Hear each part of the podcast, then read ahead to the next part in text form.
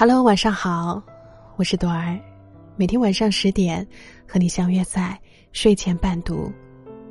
今天要和你一起分享的文章来自作者夏木，题目是“深到骨子里的成熟是从不做这三件事”。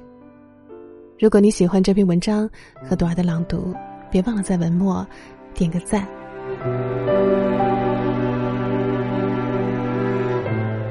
深夜收到表妹发来的微信，问我怎样才能成熟一点。想到不久前朋友说过的话：“真正的成熟，就是一个不断与过去的自己说再见的过程。”我深以为然。一个人对人接物的态度，早已不经意间暴露了他的成熟度。判断自己是否成熟，就看看自己是否告别了曾经的这三种行为。轻易下结论。综艺节目《爸爸去哪儿》中有这样一幕场景：爸爸林永健和孩子大俊一同回屋，进屋后，大俊看到桌上放着 QQ 星，就往包里装。爸爸看到后非常生气，痛骂道：“哎呀妈呀，你装它干嘛？”你这样很不好呀！大俊委屈的把 QQ 星从包里拿了出来。冷静下来的爸爸找大俊谈心。林大俊，占小便宜可不好呀！我们干嘛要占便宜呀？你缺吃吗？谁知道，原来大俊只是想着给其他小朋友。这位爸爸的表现就是典型的。轻易下结论，原本值得表扬的事，却硬生生变成了责骂。这样的案例还有很多。你想红想疯了，不就是借机抱大腿、炒作自己吗？我知道你心里在想什么，你不用装了。人际交谈中，我们常常有一个致命的恶习，就是喜欢假设对方的意图。但当你站在所谓的道德高点评论他人的时候，其实这就是一种不成熟的行为。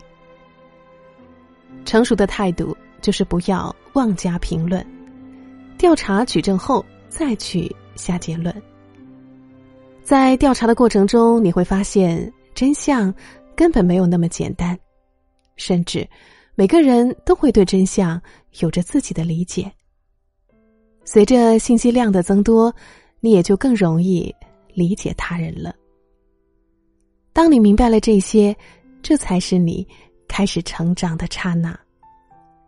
盲目追求合群，原是我小学的同学，毕业后他顺利成为了一名小学英语教师。今年年初聚会上，如愿成为教师的他谈起工作，却一脸忧容。他从小就认为教师是最伟大的职业之一，在学校里，他一直默默努力，想把所带领的班级成绩向上提升。一天晚上，他和另一位新老师照常在办公室认真备课，同办公室的一位老教师下班前嘀咕了一句：“差不多就得了，何必那么认真？”办公室就剩下他们两个人，原知道那就是说给他们听的。但他一直不敢相信，这是从一位老教师嘴里说出的话。直到后面的日子里，他渐渐被冷漠，他才开始不再怀疑。与他同行的新老师大概觉得老教师说的话有理，后面也就慢慢懈怠，和老教师们打成了一片。唯有他坚持着他的信念，在学校里独来独往。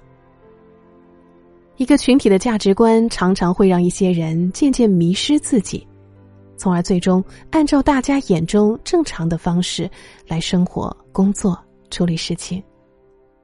然而，一个成熟的人不会盲目的追求合群，相反的，他会客观的分析，综合自身的因素，做出理性的判断。叔本华说：“要么庸俗，要么……”孤独，相比于选择平庸，孤独无疑更能够让人知道自己真正所在乎的是什么，从而尽最大能力创造属于自己的价值。过分注重他人的看法。作家李尚龙曾分享过一段亲身经历：一次，他跟一位青年演员相约吃饭，因为他个人喜欢吃大排档，就约在一家能露天喝酒吃串儿的地方。结果，青年演员给他发了一条信息：“龙哥，你我怎么也是有点名气的人，你总坐在路边吃大排档喝啤酒，万一被粉丝看到了，不跌份儿吗？”李尚龙看完信息就懵了。因为他从未觉得自己了不起，也从未考虑过这些事情。但对方既然提议了，也只得改地方。后来他改约到光线昏暗的酒吧。结果刚到酒吧，青年演员就开始数落他的穿着。你看你出门也不洗个头，就算不洗头，整个发型出来也好啊。还有啊，你的衣服。你能不能稍微打扮一点怎么总是那么随意的出来？就这样，整顿饭在无尽的吐槽中度过了。事后，李尚龙开始思考：人到底要不要这么注重别人的看法？要不要这么把自己当回事儿？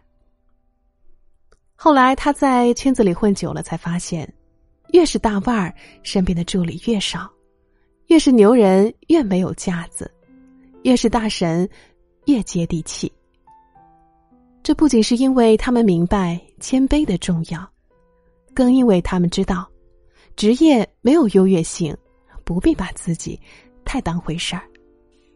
俗话说得好，世界离开了谁都照样转，所以成熟的人都清楚自己并没有那么重要。与其花时间关注别人的评论和眼光，不如抓紧修炼自身的技能，让自己变得更好。罗曼·罗兰说：“人到了成熟之年，应能摆脱轻浮，锻炼出稳定的理智。不管幸与不幸，都能奋发有为。成熟是一个社会人的必经之路。”它和年龄无关，和阅历有关。一个人阅历的广度、经历的厚度、悟性的高度，都决定了成熟的程度。当然，一个人从天真幼稚走向成熟稳重，是艰难与痛苦的。就如泰戈尔所说：“除了通过黑夜的道路，无以到达光明。”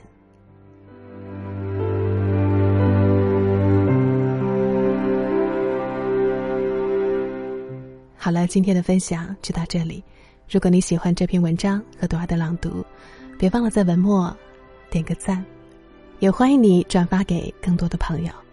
最后，都要祝你一切安好。下期节目我们不见不散。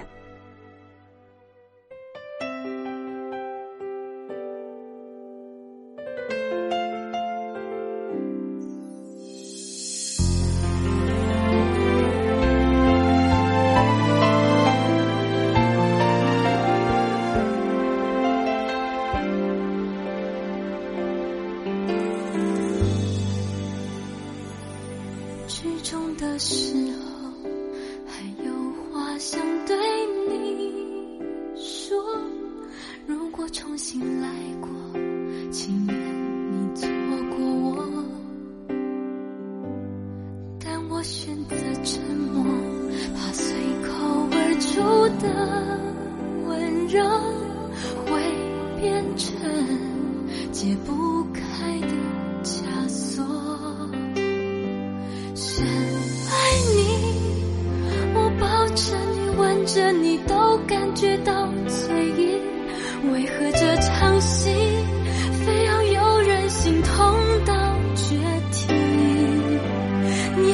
都很寂寞。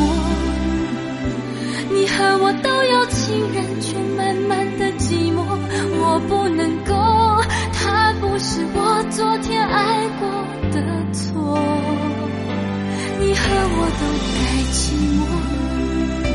若相爱，只能自私又自利去贪去拥有。相信最后